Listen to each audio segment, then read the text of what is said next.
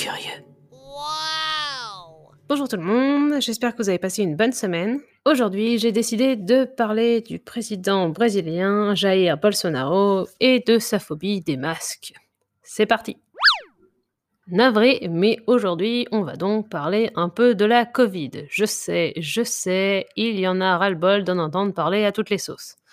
Mais là, il faut dire que c'est dur de passer à côté de tant de conneries.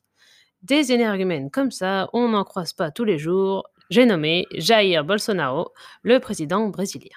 En dehors du fait que le Brésil est quand même pas mal dans la mouise du fait de la crise sanitaire et de l'absence quasi totale de réaction des autorités en place, son président trouve ingénieux de faire de la moto et de se promener sans masque alors que le gars a la Covid.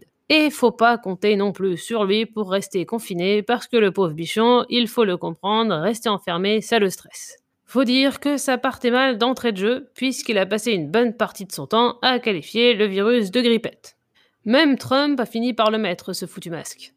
Après, certes, avant ça, il nous avait quand même lâché qu'il voulait pas en mettre parce que, je cite, je me sens bien, j'ai pas envie d'en mettre. Et puis, je ne me vois pas recevoir des présidents, des premiers ministres, des dictateurs, des rois et des reines portant un masque. Vraiment, je pense que ça ne me mettrait pas à mon avantage. Tout ça est donc purement une question de style. Le mec a une coupe de cheveux façon Swiffer en fin de vie et porte plus d'entendement qu'une Miss France, mais s'inquiète de son look avec un masque. Logique quand tu nous tiens. Mais bon, on se dit que si Trump a fini par le mettre, il y a peut-être un espoir que Bolsonaro aussi. Même si en termes de conneries, il semble presque surpasser Trump sur certains trucs. Oui, je sais, c'est dur à croire. Mais on rappelle que le gars avait quand même cru bon de réagir à un post Facebook se moquant de l'âge et du physique de Brigitte Macron en mode ouais, le lilol, trop vrai. Il avait aussi maintenu que la forêt amazonienne ne brûlait pas plus que d'habitude durant l'été 2019, alors qu'en vrai, il y avait eu une augmentation de 77% des feux de forêt cette année-là. Apparemment, la réalité des faits et lui, ça fait deux. Dans le même genre, Boris Johnson, le Premier ministre britannique, s'était baladé en mode tranquillou-bilou au début de la crise, serrant la pince à qui voudrait bien, tout ça pour se retrouver en réanimation quelques semaines plus tard, puisque bien évidemment, monsieur avait chopé la Covid, et une fois rétabli, il avait fait comme si de rien n'était, au point de défendre un de ses ministres qui avait brisé son confinement pour aller taper la bise à sa mère. Quand ça veut pas, ça veut pas. Bon, après, il faut avouer que comparé à Trump et Bolsonaro, la performance était moins catastrophique, mais tout de même, la mauvaise foi était là. Étonnamment, Donald Trump semble avoir effectué un petit revirement concernant la situation et semble enfin admettre qu'il y a une couille dans le pâté.